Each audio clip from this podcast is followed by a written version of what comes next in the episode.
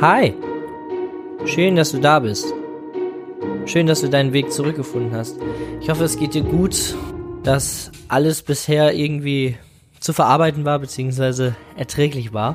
Ich habe letztens während der Arbeitszeit in der Kirche gesessen. Ich habe bereite da was vor. Hatte das große Glück, dass in der Zeit, als ich da war, die Organistin gerade ihre Probe hatte für sich und ich mich einfach in die Bank setzen konnte und den Orgelklängen lauschen konnte. Das war für mich wieder so ein Moment, erzähl mir doch nicht, dass Gott nicht existiert. das war für mich so ein kleiner Anreiz, nochmal über dieses Gespräch mit Gott nachzudenken. Meine Beziehung zu der Majestät der Majestäten. Und davon möchte ich dir heute erzählen von diesem Gespräch mit Gott, von dieser Begegnung, die wir hatten. Keine Sorge, ich will dir nichts aufquatschen und du hast gleich noch die Chance auszuschalten und auf die nächste Episode zu warten. Wenn dir das hier nicht zusagt, das ist völlig okay. Allerdings ist es ein Teil von mir, den ich gerne noch erzählen möchte. Here we go. Mit all den Gedanken, die ich in der Klapse hatte, war es dann ja so, dass ich irgendwie gedacht habe, boah, ich habe da jetzt jemandem den Platz weggenommen, ne, da hätte es jemand viel nötiger gehabt als ich, weil ich war ja für so einen Fliegenschiss war ich da. Ja, und dann bin ich in die Kirche gegangen. Ja, und als ich dann nach acht Tagen wieder rauskam, weil ich den Oberarzt belogen habe, mir ging's ja bei weitem alles andere als gut. Ne? Da war ja nichts. Eigentlich nicht lebensfähig. Dass das auch keiner gesehen hat, finde ich auch wieder richtig gut. Aber hey, kennen wir ja schon. Das zieht sich ja irgendwie so durch. Als ich dann wieder zu Hause war, war mein erster Gang in die Kirche. Ich wollte einfach den Raum spüren. Ja, also ganz einfach hinsetzen, Stille genießen und ja, vielleicht ins Gespräch kommen, vielleicht auch nicht. Gucken wir mal. Denn zu der Zeit ist mir auch schon aufgefallen, dass immer wenn ich in die Kirche gegangen bin, dann hatte ich irgendwas. Ich habe irgendwie Gott nie so richtig gedankt für das, was ich, was ich auch habe. also war ja nicht viel, dementsprechend wäre ich schnell fertig gewesen, aber ich denke, du weißt, was ich meine. Wie bin ich eigentlich zur Kirche gekommen? Also ich bin 2009 konfirmiert worden und ich bin näher an meiner silbernen Konfirmation als einen der ähm, ursprünglichen Konfirmationen. Ja, vielen Dank auch. Ja, hm, danke. Wir haben ja schon 2023. Und nach der Konfirmation, also man hat das ja irgendwie nur gemacht, um ein paar Kohlen einzuheimsen und so. Ich muss dir ganz ehrlich sagen, ich habe das jetzt nicht so richtig für den Glauben gemacht. Denn du kannst mir doch nicht erzählen, dass da irgendjemand sich hinstellt und aus Wasser Wein macht. Also einfach so vor den bloßen Augen anderer. Hm? Äh, komm. Bitte. Oder dass da irgendjemand gestanden hat und das Meer geteilt hat. Hallo? Also irgendwo, irgendwo ist auch mal gut, ne? Da schwimmen Mama und Papa Fisch gerade, ne? Dann kommt da einer, teilt das Meer, dann kommt der eine zur spät zur Arbeit, ne? Ja, Chef, die werden nie erraten, was mir heute passiert ist. Da stand einer, der hat das Wasser geteilt. Ich kam nicht durch, war, war wie eine Ampel. Nur ohne Überfahrt. Nee, weißt du, da muss ich, muss ich schon sagen, das sind natürlich auch so, so richtig doofe Beispiele, ne? Allerdings ist das eine Glaubenssache und jeder soll und darf an das glauben, was er oder sie möchte. Für mich war es auf jeden Fall nichts. Für mich war es überhaupt nichts. Aber was für mich etwas war, war Musik.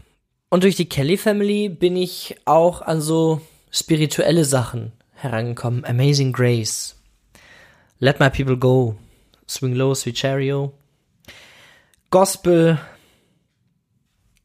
und generell Worship. War für mich zu der Zeit noch kein Begriff, aber das umfasst diese Lieder.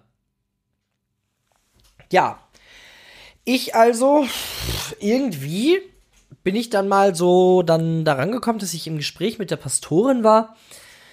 Und ja, dann bin ich da reingerutscht, dass ich im Gottesdienst mal singen durfte. Liedbeiträge. Und das allererste Lied, was ich dort gesungen habe, das war Amazing Grace. Und Morning Has Broken von Cat Stevens. Beziehungsweise im Gesangbuch, im evangelischen Gesangbuch steht da auch der Song. Beziehungsweise da spricht man ja dann von dem Lied. Und da steht ein anderer Autor. Also ich weiß jetzt gerade nicht, von wem das ist, aber ist auch völlig egal. Meine Freundin wird wahrscheinlich jetzt gerade denken, hä? Der weiß nicht, von wem das Lied ist? Na, hör mal. Ja, weiß ich nicht. Ich könnte jetzt googeln und auf Schlauten, aber machen wir nicht. So. Das war das erste Mal, dass ich in der Kirche dann äh, irgendwie so einen Beitrag hatte. Außerdem was man halt in der Konfirmationszeit irgendwie, in der Konfirmandenzeit gemacht hat. Ne? Also hier Vorstellungsgottesdienst, äh, bla bla bla, lirum larum. Das hat mir ganz gut gefallen und ja, da wurde ich nochmal eingeladen. Also ganz so schlecht kann ich ja nicht gewesen sein. Also ich habe ganz, ganz, ganz viele Lieder in der Kirche gesungen. Dementsprechend kann ich jetzt nicht sagen, was ich beim nächsten Mal und nächsten Mal und nächsten Mal gesungen habe. Ich habe auf jeden Fall eine Bindung zu Gott aufgebaut. In irgendeiner Weise. Das war etwas, aber nichts Halbes und nichts Ganzes. Ich habe jetzt nicht vorm Schlafengehen gebetet, sondern noch ein Porno geguckt oder was auch immer. Weiß ich nicht, keine Ahnung. Mit guter Musik klappt das ja immer. Sag ich jetzt mal. Ich weiß es nicht mehr, keine Ahnung. Ich bin relativ spät dazu gekommen in der Zeit, also auch wenn ich in der Kirche gesungen habe, bin ich jetzt dann nicht irgendwie rumgelaufen und habe gesagt, hier, Gott ist great, Gott ist awesome und so. Dann bin ich erst ein bisschen später drauf gekommen, dass es tatsächlich so ist für mich.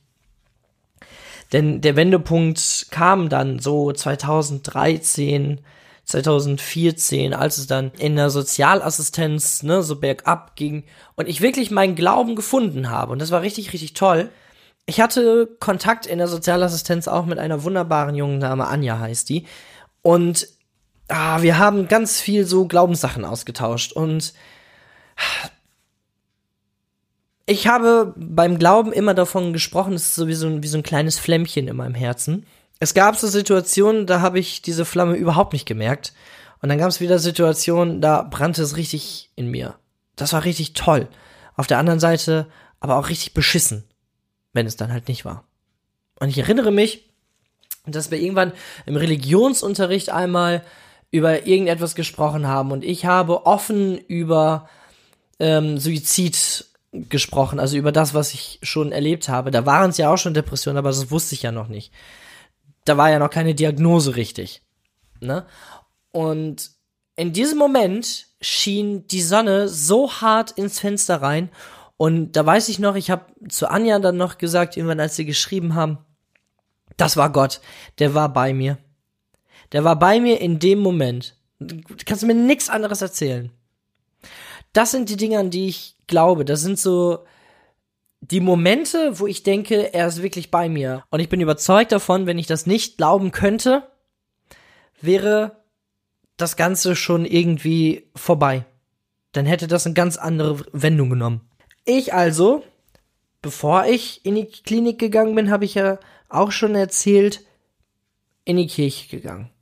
Aber nicht so richtig getalkt oder so, sondern das kam erst danach, als ich dann aus der Klinik gekommen bin. Da habe ich mich dorthin gesetzt.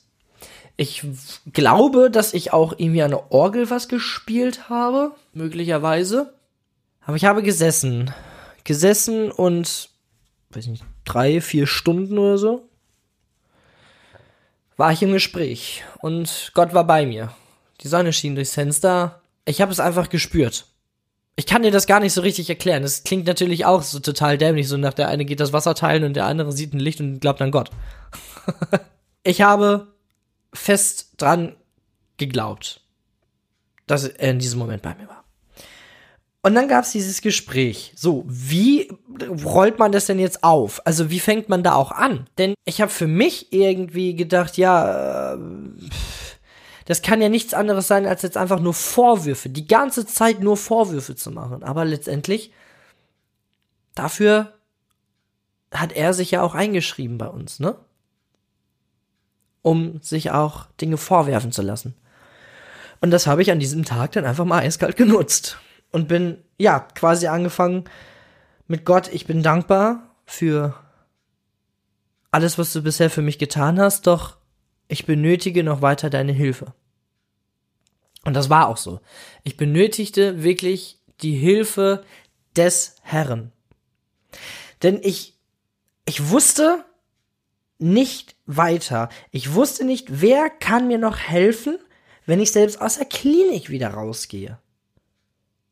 Ja gut, ich hätte noch länger dort bleiben können und auf die Therapeutin warten, dass da auch etwas passiert, you know.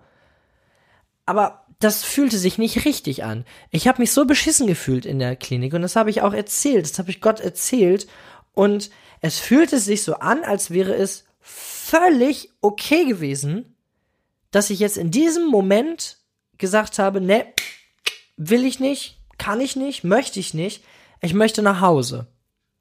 Obwohl zu Hause ja auch ziemlich dazu beigetragen hat, dass ich beschissen drauf war, dass das Leben nicht richtig funktionierte.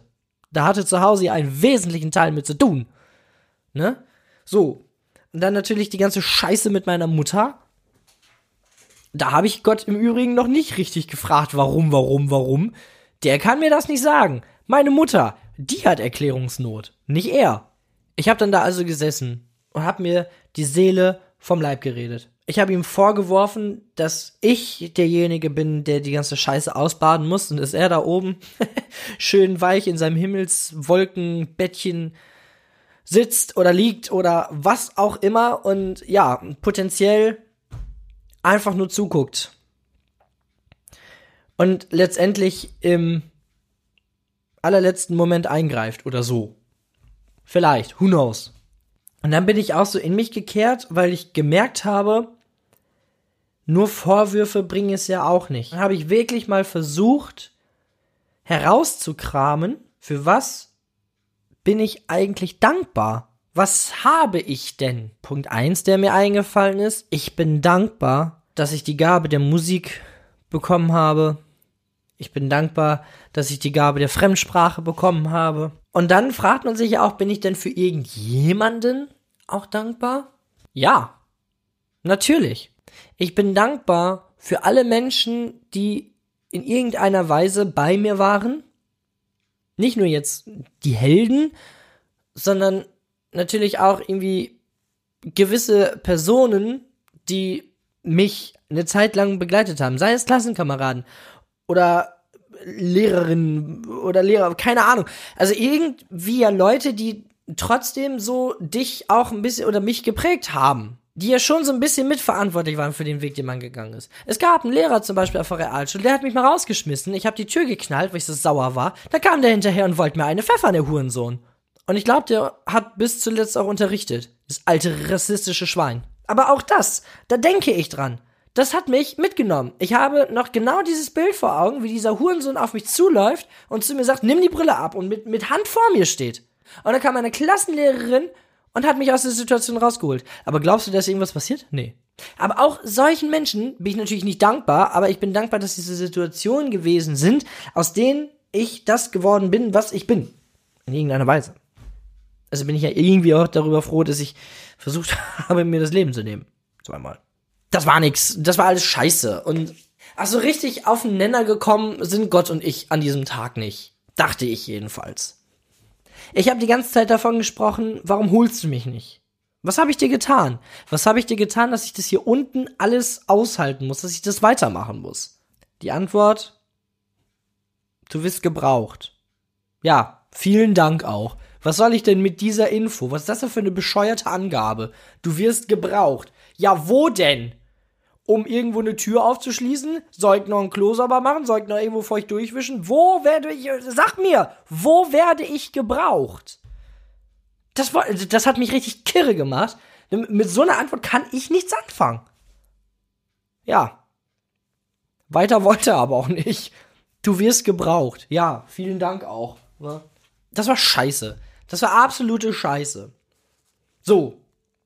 Dann habe ich ihn wieder gefragt. Ich sag, ja, pff, Hol mich bitte.